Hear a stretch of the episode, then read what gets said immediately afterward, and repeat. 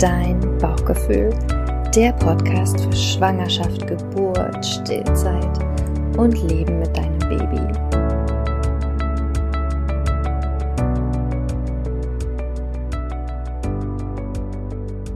Herzlich willkommen zu einer neuen Folge von Dein Bauchgefühl, der Podcast für Schwangerschaft, Geburt und Stillzeit. Und ich habe heute uhuhuhu, die wunderbare Carola in meinem Podcast. Ich freue mich so. Ich frage mich, Carola, ganz ehrlich, warum ich dich nicht schon vorher gefragt habe, ob du mal in meinen Podcast kommst. Aber ich hatte jetzt irgendwie letzte Woche den Impuls. Du hast sofort Ja gesagt. Und ja, vielleicht stellst du dich selbst kurz vor, bevor ich einen, ähm, äh, einen Lobgesang auf dich mache.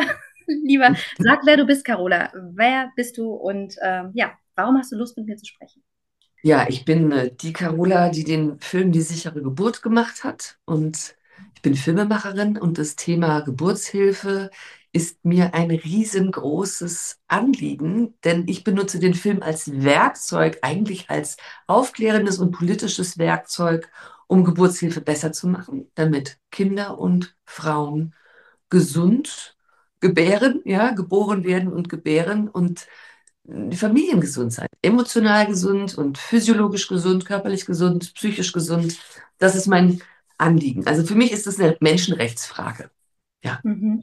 Und Carola, als wir schon mal gesprochen haben, wir hatten mal Insta Live, da habe ich herausgefunden sozusagen, dass du eigentlich so ursprünglich gar nichts mit dem Thema Geburt zu tun hast, sondern du bist eine Filmemacherin, ja? Und wie lange ist es jetzt her? Also vor wie vielen Jahren hast du angefangen, dich mit dem Thema zu befassen und auch zu recherchieren und so? Also wie alt ist deine Expertise sozusagen?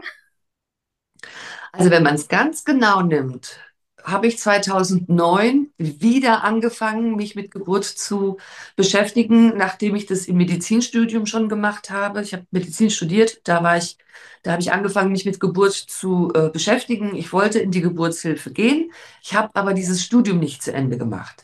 Und dann 2009 bin ich ähm, quasi zurück zu dem Thema, fast 20 Jahre später, durch mein Sexualpädagogikstudium. Interessanterweise wird im Studium der Sexualpädagogik ähm, Geburt gar nicht wirklich behandelt, aber ich habe mich dafür interessiert für meine Bachelorarbeit im Hinblick auf Dammschnitt und wie oft wird der gemacht und warum wird der gemacht und wie ist es überhaupt für die Frauen, dass der gemacht wird.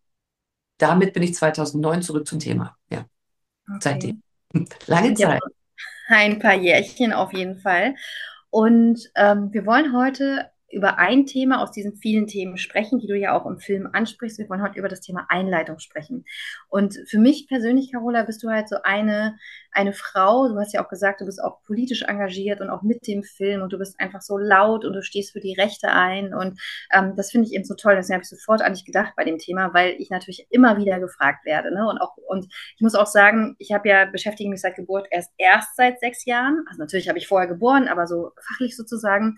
Und vor sechs Jahren, als als ich meine Kurse gegeben habe, hatte ich noch eine ganz andere Einstellung zum Thema Einleitung als jetzt heute, ja, ich bin viel radikaler geworden. Da können wir ja dann gleich auch nochmal drüber sprechen. Aber du hast dich auch sehr stark gemacht, als das ganze Thema mit dem Zytotech war. Meine ich mich zu erinnern, da hast du ganz viel gemacht und auch Kundgebungen und also warst da wirklich richtig ganz, ganz vorne mit dabei. Ähm, wie relevant ist noch das Thema Zytotech? Vielleicht klärst du einmal kurz auf, was da überhaupt, vielleicht gibt es ja Frauen, die zuhören und sagen, hä, Zytotech, was ist das denn, ja? Vielleicht, also wir wollen ja nicht ausschließlich darüber reden, aber ich finde, das ist ein ja. Thema, was wir nicht ausblenden können, wenn wir über Einleitung reden. Wenn es um Geburtseinleitung geht, geht es erstmal darum, es gibt natürliche Einleitungen, es gibt dann so Hausmittelchen und es gibt medikamentöse Einleitungen. Und bei den medikamentösen Einleitungen war vor ein paar Jahren das Medikament Zytotec in den Schlagzeilen. Das wurde dann vom Markt genommen und das, der Wirkstoff ist Misoprostol. Dieser Wirkstoff ist jetzt auch im neu zugelassenen Angusta drin, also für die Geburtshilfe zugelassen. Und genau da war das Problem, denn das Zytotec ist ein Magenmittel und es wurde im sogenannten Off-Label-Use für Geburtseinleitung genommen.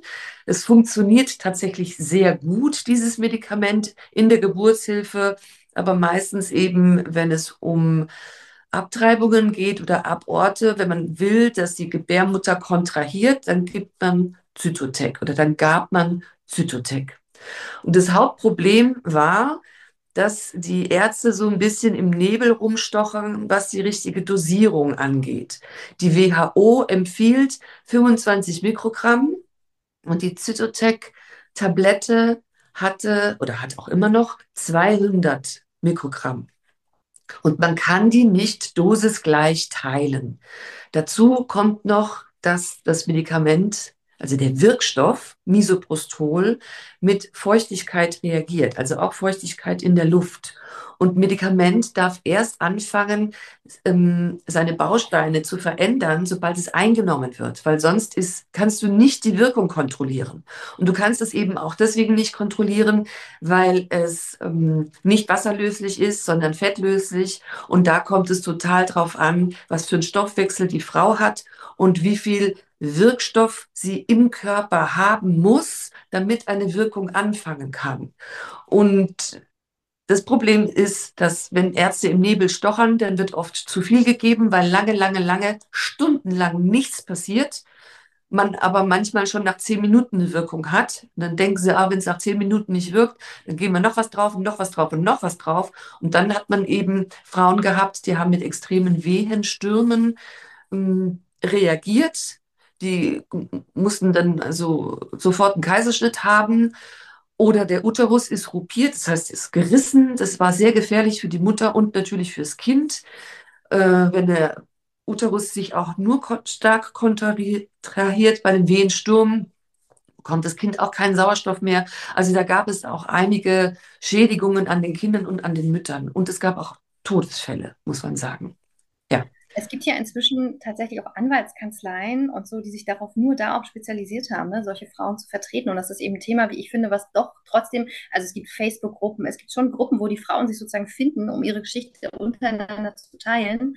Aber ich finde halt, es ist sozusagen durch das Verbot von Zytotec ist es schon ein bisschen mehr ins, ins Licht gerückt, dass sozusagen darüber gesprochen wird, weil alle so, aha, okay, da wurde so ein Medikament benutzt, das soll man eigentlich nicht und so, okay. Ne, haben einige drüber gesprochen, aber trotzdem ist es, finde ich, auch wieder so ein bisschen abgeebbt. Ne? Es ist ja nur schon, ich glaube, ich war mit dem dritten Kind schwanger, als darüber gesprochen wurde, das ist ja schon ein paar Jährchen her.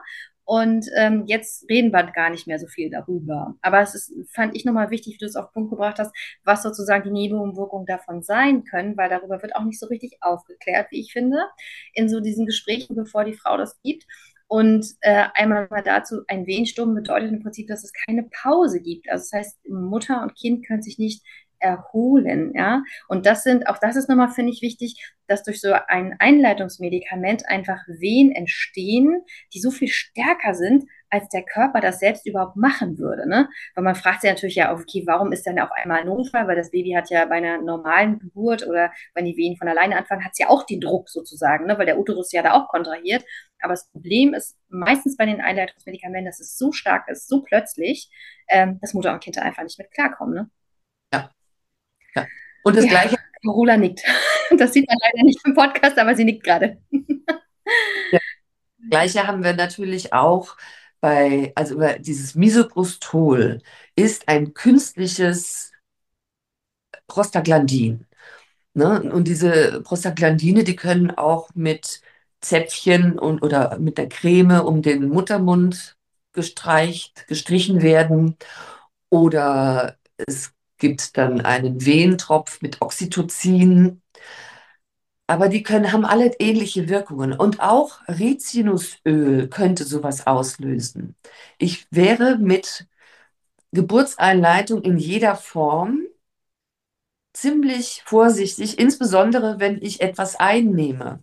Also zum Beispiel auch das Rizinusöl, was ja gerne auch als natürliches Einleitemittel genommen wird, ja, dann machen wir jetzt dann den Wehen-Cocktail und da ist dann Aprikosensaft drin und eben das Rizinusöl und dann eben auch Sekt, wo ich denke, aha, also einer Schwangeren sagt man keinen Tropfen Alkohol, man weiß nicht, wie es auf das Kind wirkt, aber da ist dann ein bisschen Sekt dabei, ja, das, äh, um den Kreislauf zu stimulieren, um die Frau zu entspannen. Aprikose führt natürlich ab, ähm, das ist dann, damit die, damit der Darm ein bisschen leerer ist, damit dann, früher hat man ja auch Einläufe gemacht. Ja, und das Rizinusöl, das löst eben einen Entgiftungsprozess aus. Und deswegen bekommt dann die Frau einen Durchfall, manchmal wird ihr auch übel und manchmal kriegt sie nur das. Das ist also eine, auch eine blöde Nebenwirkung. Und dadurch, wenn der, also der, der Bauchraum stimuliert wird mit Durchfall, dann, oder eben ein Einlauf, dann kommen oft auch die Wehen in Gang. Deswegen wird es ganz gerne genommen. Aber das darf man nicht vergessen. Dieses Rizinusöl ist plazentagängig. Das heißt, wenn du diesen Cocktail nimmst, dann hat dein Kind die gleiche Wirkung, also ne, die gleichen Symptome. Dem wird übel und es möchte den Darm entleeren. Also Übelkeit und Erbrechen ist ja eine Sache, aber den Darm entleeren während der Geburt ist jetzt nicht so gut, weil das Kind es natürlich auch wieder schluckt und dann haben wir einen totalen Stress. Wenn das Kind sein Mikronium auskackt ins Fruchtwasser, haben wir ein gestresstes Kind und dann brauchen wir einen Kaiserschnitt. Also ich bin nicht so für diese Rizinusöl-Geschichte. Äh, genau, Cola, und das ist ja das, was ich eingangs gesagt hatte vor einigen Jahren, als ich sozusagen auch gerade erst die Ausbildung gemacht habe mit dieser Geburtsvorbereitung, habe ich halt auch noch über natürliche Einleitungsmethoden gesprochen und dass die ja okay sein, sein wären und so. Und heute denke ich mir, also heute würde ich das nie mehr sagen. Heute bin ich wirklich, du hast es ein bisschen vorsichtiger gerade ausgedrückt, aber es ist ja mein Podcast, ich kann jetzt sagen, was ich will. Ähm, ich sage keine Einleitung. Ich bin komplett gegen Einleitungen zwischen Carola, weil ich einfach sage, wenn ein echter Notfall ist, ja, also wenn tatsächlich das Leben von der Mutter und von dem Baby jetzt in dem Moment in Gefahr sind, in so großer Gefahr, dass man wirklich jetzt die Wehen auslösen muss durch ein Medikament etc. pp. mit Nebenwirkungen, dann kann man auch gleich einen Kaiserschnitt machen, ja? Weil das, was du jetzt gerade sagst, also die Risiken von dem Medikament, die Risiken auch von einem vermeintlich äh, harmloses Öl für die Mutter, aber auch für das Baby, also ganz ehrlich, das würde ich doch nicht in Kauf nehmen. Genau. Also ich bin da genau deiner Meinung. Ich habe mir jetzt noch nicht so viele Folgen angesehen, deswegen wusste ich nicht, wie radikal du das sagst, aber das sehe ich ganz genauso wie du. Also entweder lasse ich dem Kind seine Zeit und es kommt dann schon, da kommen schon irgendwann Wehen. In den aller, aller wenigsten Fällen, also es soll Frauen geben, die keinen Wehen haben, okay. Ähm, ich, das ist wahrscheinlich wirklich ein, ein Bruchteil auf 1000 Frauen gesehen wenn es auch 1000 überhaupt reicht, ja, mhm. vielleicht auch 100.000 eine. Die braucht dann natürlich mhm. etwas, aber oder eben einen Kaiserschnitt. Also ich denke auch, wenn ein Kind so in Not ist, dass es jetzt dann mal kommen soll, warum habe ich dann noch Zeit, wen zu stimulieren und muss dann eben mit diesen ganzen Nebenwirkungen rechnen, würde ich auf keinen Fall machen. Ich würde dann wirklich auf die. Genau, bei einer Einleitung kann die Nee, also ich wollte nur noch sagen, dass die Einleitung kann ja auch bis zu vier Tage dauern oder sogar noch länger. Und den Stress, den die Mütter dann da haben, also dieses erstmal die ganze Zeit im Krankenhaus sein, immer wieder Medikament und immer wieder warten und hoffen und bangen. Und da geht es ein bisschen los, aber es ist nicht stark genug. Und dann gibt es das nächste Medikament. Das macht ja was mit Mutter und Kind. Absolut. Und es ist natürlich so, hm, wenn die Frauen dann sozusagen in der errechneten Übertragung sind, das heißt, sie haben erstmal den erratenen mhm. Termin ET und dann wird anhand dessen ausgerechnet, so ja, dann ab dem zehnten Tag, manche 14. Tag, manche Kliniken sagen aber ab dem siebten Tag drüber, leiten wir ein. Ja, das ist auch total willkürlich. Und dann bedeutet das für die Frau, wenn sie außerklinisch geplant hatte, dass sie in die Klinik muss. Und da ist natürlich die ganz andere Atmosphäre es ist nicht ihr Zuhause, da fühlt sie sich nicht wohl, da entspannt sie sich nicht. Und dann immer die Frage, ja, wann kommt denn das Kind? Entspannt auch nicht.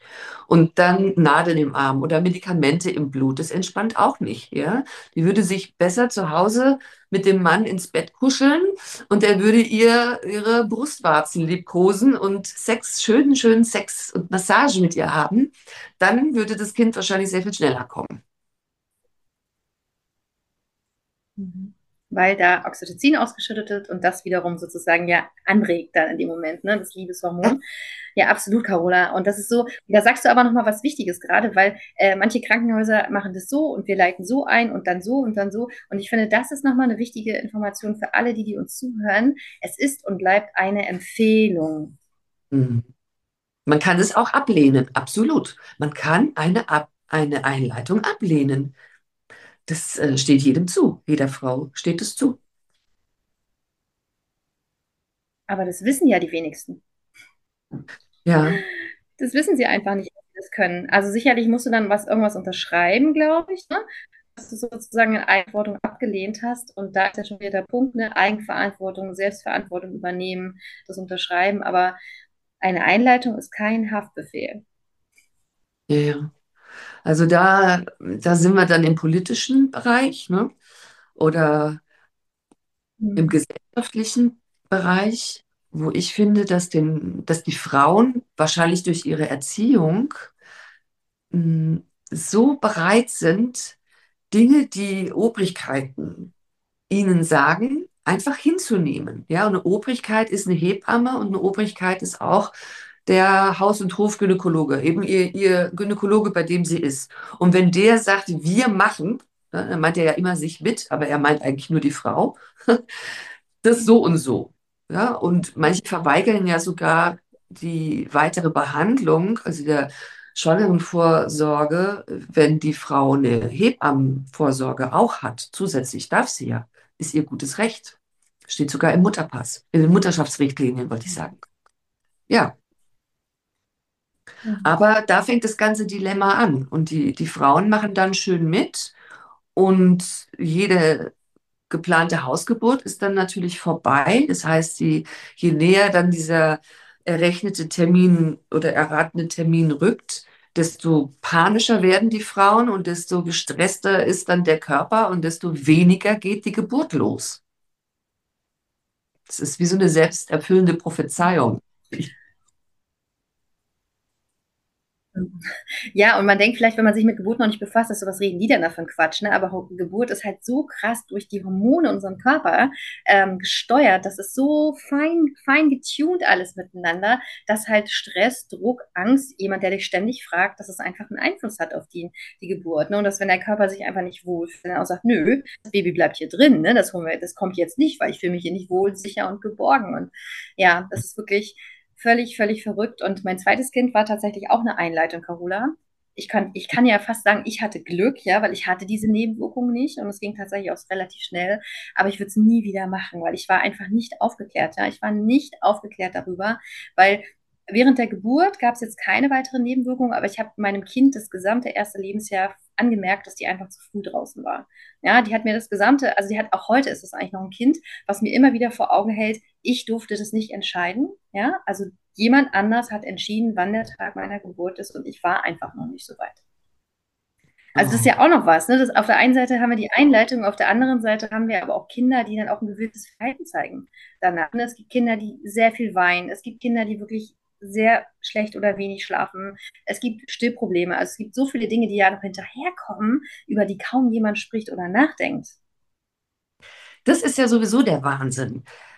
Es ist ja jetzt nicht nur so, dass die, dass der Uterus da kontrahiert, aber er kontrahiert eben ohne Pause.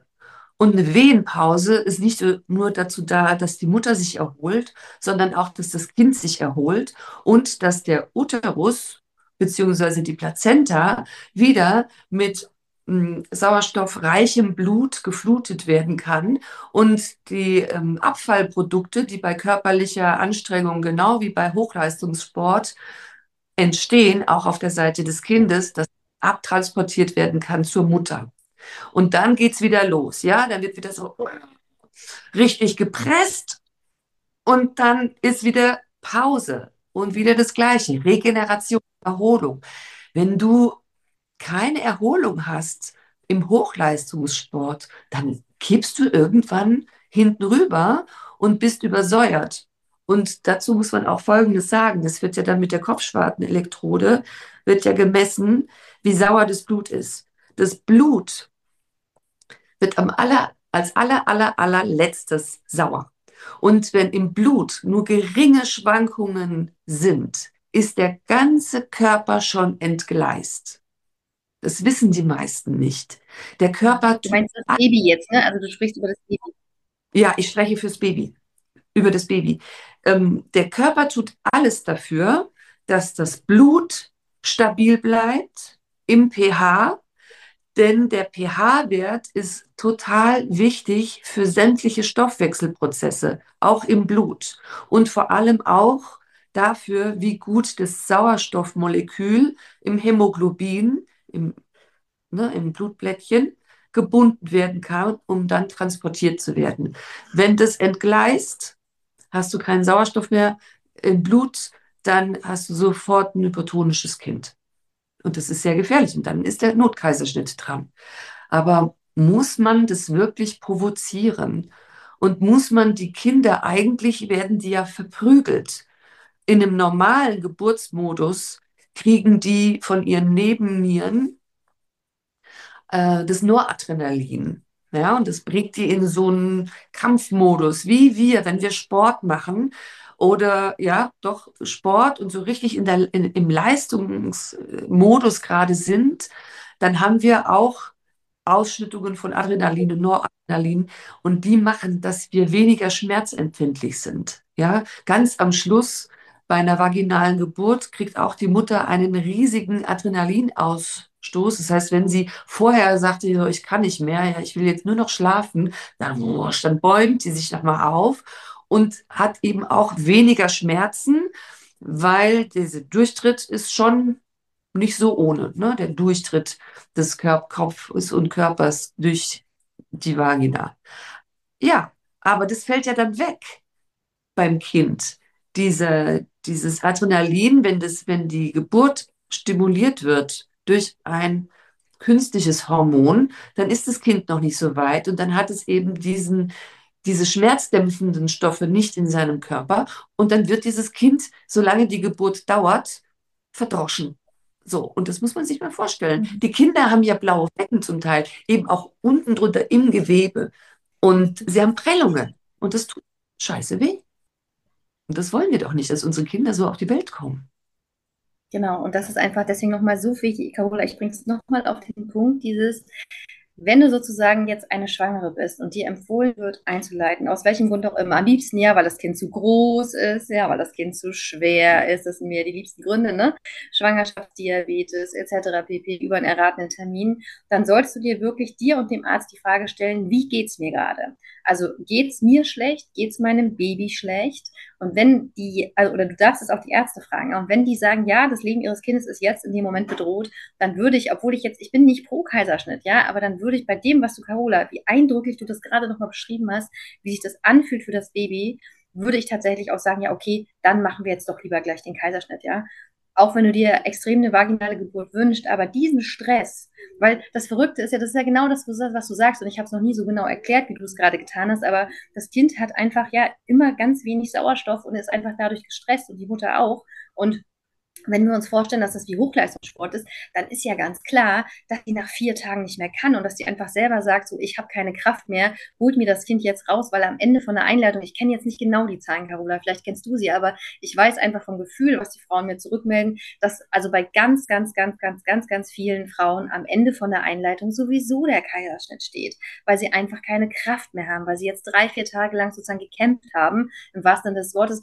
weil das Verrückte ist ja, Carola, was mir gerade noch einfällt, ist, dass dauert ja so lange, weil der Körper sich wehrt. Also sozusagen das Medikament versucht die Geburt auszulösen und der Körper wehrt sich dagegen, weil bei ja. mir offensichtlich, das hat ja innerhalb eines Tages geklappt, weil mein Körper war doch irgendwie ready, auch wenn mein Kind es nicht war. Aber das Verrückte ist einfach, dass der, der, der Körper im Prinzip gegen dieses Medikament arbeitet und dass es unfassbar anstrengend ist für die Frauen, diese Tage zu überstehen und dass sie am Ende einfach keine Kraft mehr haben und dann sagen, hey komm, lass uns Kaiserschnitt machen. Ja? Und dann kann man sich das alles sparen und dann eben lieber gleich einmachen. Das ist auch interessant. Ich habe da mal die äh, Zahlen so ein bisschen mir angeschaut. Und es gab 2013 eine Umfrage in Krankenhäusern und dabei kam raus, dass 66 Prozent misoprostolhaltige Medikamente, also Zytotec und Konsorten. Also es gibt da auch noch ein, zwei andere, die auch ähnlich heißen oder anders heißen, aber eben auch Misoprostol, der gleiche Wirkstoff. Ja? 66 Prozent aller Geburten. Das ist doch nicht normal. Es kann doch gar nicht sein, dass 66 Prozent aller Kinder zu groß, zu klein, zu dick, zu dünn, zu äh, spät geboren werden. Das ist einfach, an dieser Zahl sehen wir ganz deutlich, dass hier die ganze Zeit manipuliert wird an der Frau und die Frau und der Körper der Frau und auch das Kind, die sind das Opfer von Regularien, einfach damit es einfacher geht, damit es kontrollierter geht. Aber nichts geht kontrollierter. Ganz im Gegenteil. Und ich frage mich, was der Sinn dahinter ist, außer Geld zu verdienen, wenn ich nicht warte, dass der Körper der Frau bereit ist, dass das Kind bereit ist, dass ich eine Geburt begleiten kann im Krankenhaus, die ja vielleicht auch mal drei Tage dauert, aber meistens gar nicht so lange dauern wird, wie wenn ich einleite gegen den Willen des Körpers, gegen die Physiologie des Kindes. Und dann habe ich da wahnsinnige Nebenwirkungen.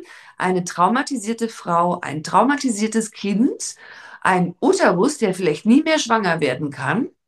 Ja. Und am Schluss noch ein Kaiserschnitt. Ich hatte irgendwann mal ausgerechnet, es sind etwa 80 Prozent der eingeleiteten Geburten, die im Kaiserschnitt enden. Wow. Also selbst wenn es nur 60 wären, selbst wenn diese Zahl von mir falsch errechnet wäre, das ist doch ein Wahnsinn. Und dann wundern wir uns, warum wiederum 53 Prozent der Frauen angeben, sie hätten während der Geburt Gewalt erfahren. Und zwar nicht nur die Gewalt durch das Medikament, durch diesen Dauerduktus, sondern auch wie dann mit den Frauen umgegangen wird. Das führt ja auch dazu, dass die Körper sich verschließen. Ja? Und daher frage ich mich wirklich, was soll denn das? Wir sind doch nicht, also es ist schlimm genug, dass mit Tieren so umgegangen wird, ja, auf dem Bauernhof und dann müssen sie wieder trächtig gemacht werden, damit die Milch kommt oder dann stehen sie da in Reihe und Glied und dürfen sich nicht, dürfen nicht spazieren gehen, wie auch immer. Aber das Gleiche findet ja mit Frauen statt. Es ist eine Art Landwirtschaft zur Generierung von Kindern fürs Rentensystem. Und wie die Frauen sich fühlen und ob die Kinder gesund sind, physisch und psychisch, das ist irgendwie total sekundär. Und das kann es doch echt nicht sein. Nein, überhaupt nicht, Carola. Ich habe am ganzen Körper gerade Gänsehaut, wegen dieser Zahl, die du gesagt hast, diese über 50 Prozent der Frauen, die einfach Gewalterfahrungen haben unter der Geburt. Und Oder das sie, empfinden als Gewalt, ja. Und naja, ja, äh, es ist wie bei einer Vergewaltigung. Wenn du empfindest, dass du vergewaltigt wurdest, dann wurdest du vergewaltigt. Und wenn du empfindest, dass dir Gewalt angetan wurde, sei es psychisch, sei es verbal, sei es handgreiflich, durch nicht, durch keinen Konsens bei einer vaginalen Untersuchung oder beim Christeller-Manöver, was falsch ausgeführt wurde, indem dann die schweren Männer oder Hebammen sich auf den Bauch fallen lassen mit Rippenbrüchen, Organpressungen und so weiter und so weiter. Also das ist ja ein totaler Wahnsinn, was da stattfindet. Und sieben Prozent, fast sieben Prozent, ich sage jetzt mal 6,5 oder 6,3 Prozent der Frauen geben an, haben ein, nee, sie geben nicht nur an, sondern sie haben eine diagnostizierte PTBS, also posttraumatische Belastungsstörung. Diese Frauen können nicht mehr am normalen Leben teilnehmen. Das sind 6,3 Prozent, das sind bei unseren Geburtenzahlen, sind es an die 50.000 Frauen jedes Jahr, die einfach zur Frührentnerin gemacht werden, die nicht mehr zu einem Arzt gehen können, die, wenn ein Messer in der Küche auf den Kachelboden fällt oder eine Metallschüssel scheppert, ein Flashback kriegt, Schweißausbrüche, Dinge vergisst, die, das ist eine posttraumatische Belastungsstörung. Und da wird immer so, ja, ne, ne, nee, das, das ist etwas, das bringen Männer aus dem Krieg mit oder Soldatinnen natürlich auch. Ja, das ist doch nicht normal. So kann man doch nicht Kinder zur Welt bringen. nein. Und das ist ja auch nicht das, was die Natur vorgesehen hat, Carola. Und das ist wirklich, ich kriege die Gänsehaut von oben bis unten, wenn ich diese knallharten Zahlen gerade von dir höre. Ähm, weil natürlich wollen wir mit so einer Folge, mit so einem Gespräch, wir wollen jetzt keine Angst machen, oder Carola? Das ist ja nicht unser Ziel. Ja, wir wollen ja aufklären, weil ich hatte gestern Abend auch ein Live auf Instagram, wo wir auch wirklich gesagt haben, ey, wir brauchen ein realistisches Bild von Geburt und es muss besonders realistisch sein, wenn du dich fürs System Krankenhaus entscheidest. Ja. Ja, und mir wird oft vorgeworfen, ich würde würde Angst machen. Oder Frauen, die dann eben nicht vaginal gebären, die würden sich schuldig fühlen, weil ich sage, ja, der Kaiserschnitt ist jetzt nicht so super fürs Kind, aber er ist allemal besser als eine Geburtseinleitung auf Biegen und Brechen, ja. Ähm, da bin ich schon der Meinung, wir warten einfach so lange, bis das Kind sagt, mir geht's nicht mehr gut. Ja, das kriegen wir ja mit, das kriegen wir rechtzeitig mit. In der Hausgeburtshilfe kriegen die Hebammen das ganz toll mit. Die kennen ihre Frauen, die begleiten die schon während der Schwangerschaft, also wissen sie, wie die Frauen so sind und hören dann zu und dann verlegen sie rechtzeitig, wenn sie denken, hm, das gefällt mir nicht, ich kenne die Frau so und so, da läuft was nicht gut. Oder die Frau selber sagt, oh, mein Bauch sagt, ich will ins Krankenhaus. Und immer haben sie recht. Die Intuition stimmt immer. Ja, und das ist eben das Interessante, dass wir, wenn wir die Hausgeburtshilfe betrachten, wenn wir uns da die Zahlen angucken und wir natürlich die Schwangerschaften rausrechnen müssen, wo entweder schon die Kinder oder die Frauen während der Schwangerschaft krank sind oder schon vor der Schwangerschaft die Frauen krank waren. Wenn man das rausrechnet und das miteinander vergleicht, schneidet aber trotzdem die Hausgeburtshilfe in den Zahlen in Morbidität und Mortalität sehr, sehr, sehr viel besser ab. Und das ist eigentlich das Ziel, finde ich, wo wir hinkommen sollten, dass wir das Setting der Hausgeburtshilfe und der Geburtshausgeburtshilfe, dass wir das im Krankenhaus brauchen. Und dann hätten wir eigentlich alles, was wir brauchen, weil natürlich müssen sich auch die Frauen sicher fühlen. Und sie fühlen sich nur da sicher. Manche, viele Frauen fühlen sich einfach nur im Krankenhaus sicher, gut.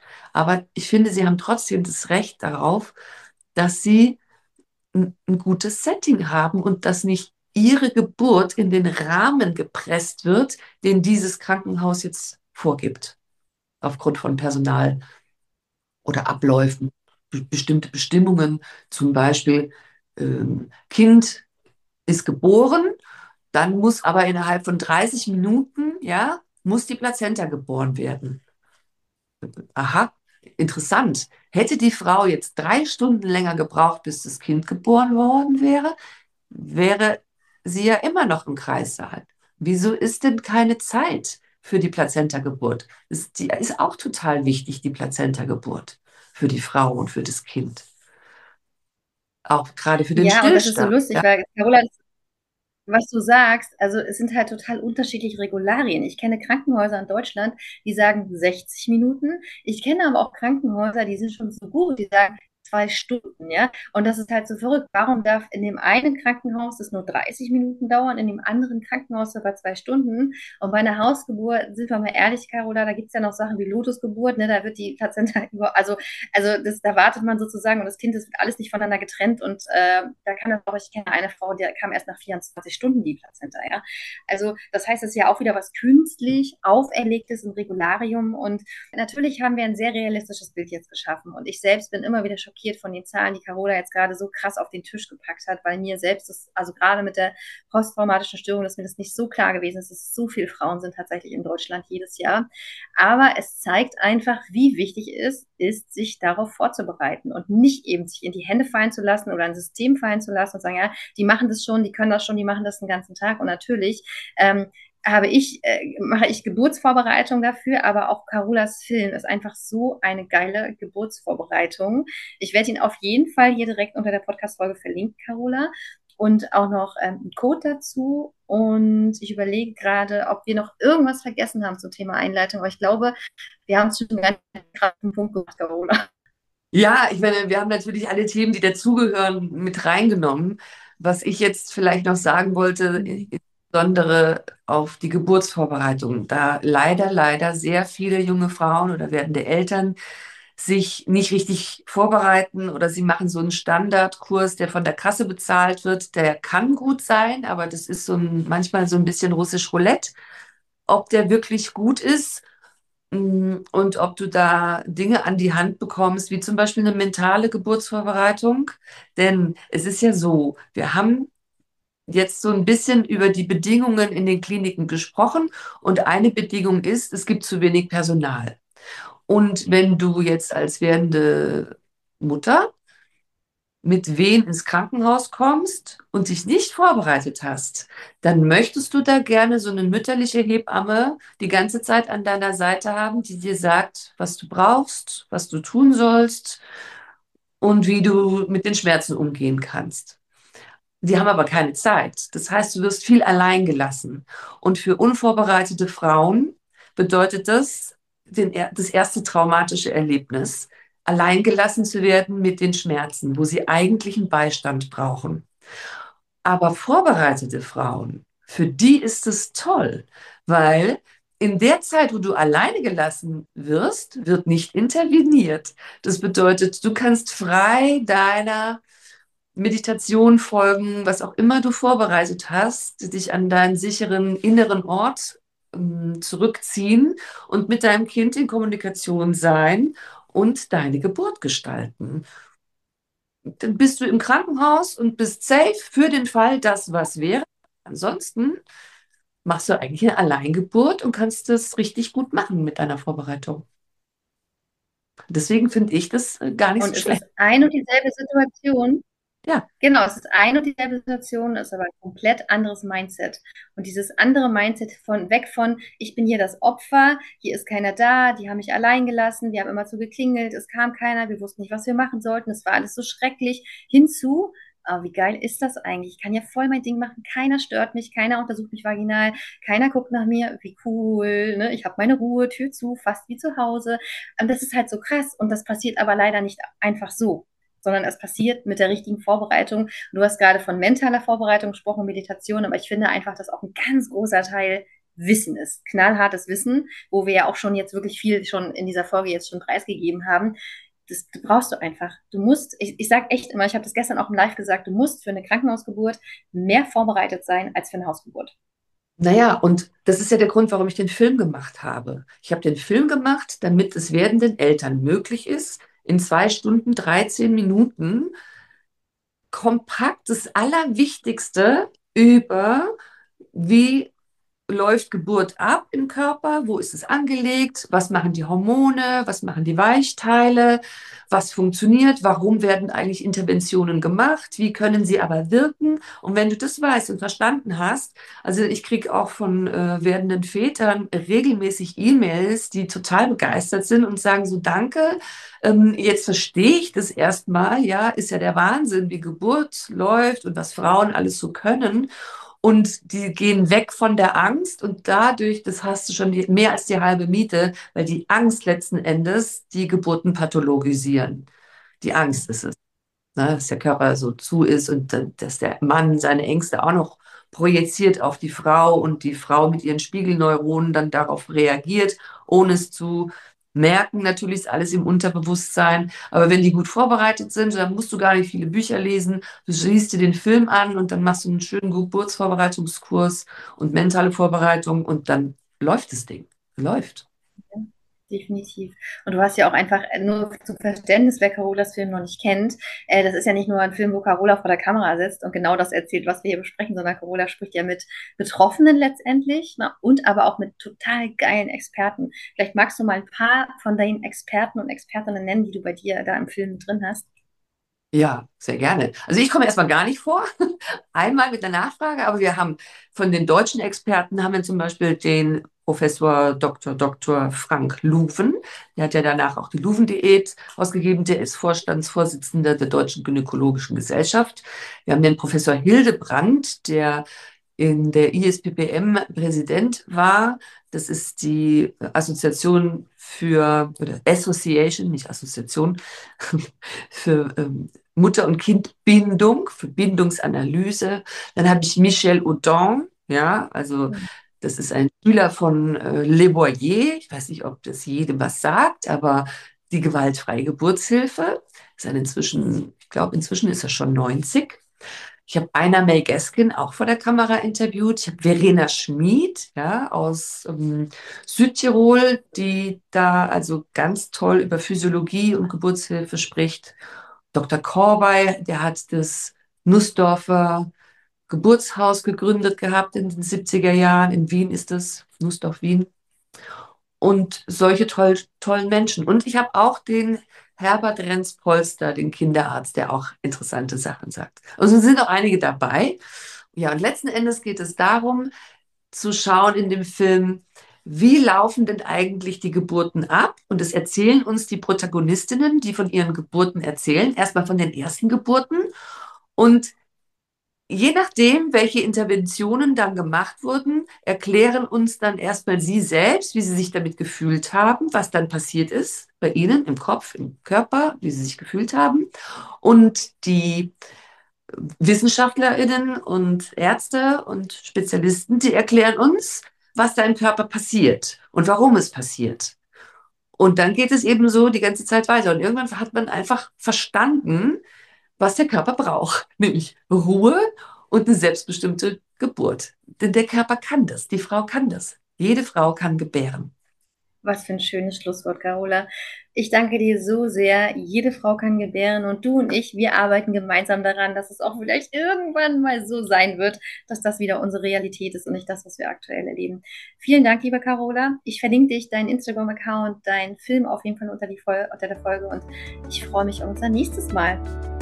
Vielen Dank, dass du zugehört hast. Du findest mich unter dein Bauchgefühl bei Instagram. Ich werde dir das auch nochmal in die Show Notes schreiben und würde mich riesig freuen, wenn wir gemeinsam in einen Austausch gehen könnten. Also vielleicht hast du auch so eine Geschichte zu erzählen. Vielleicht hast du auch schon mal in deinem Leben so ein intensives Erlebnis gehabt mit deinem Bauchgefühl, mit deiner Intuition und bist dieser vielleicht sogar etwas früher als ich, nicht erst mit Mitte 30 gefolgt. Also immer her damit. Schreib mir eine Mail, schreib mir bei Instagram. Ich freue mich sehr, mit dir in Austausch zu gehen. Bis dahin, alles Liebe, deine Cindy.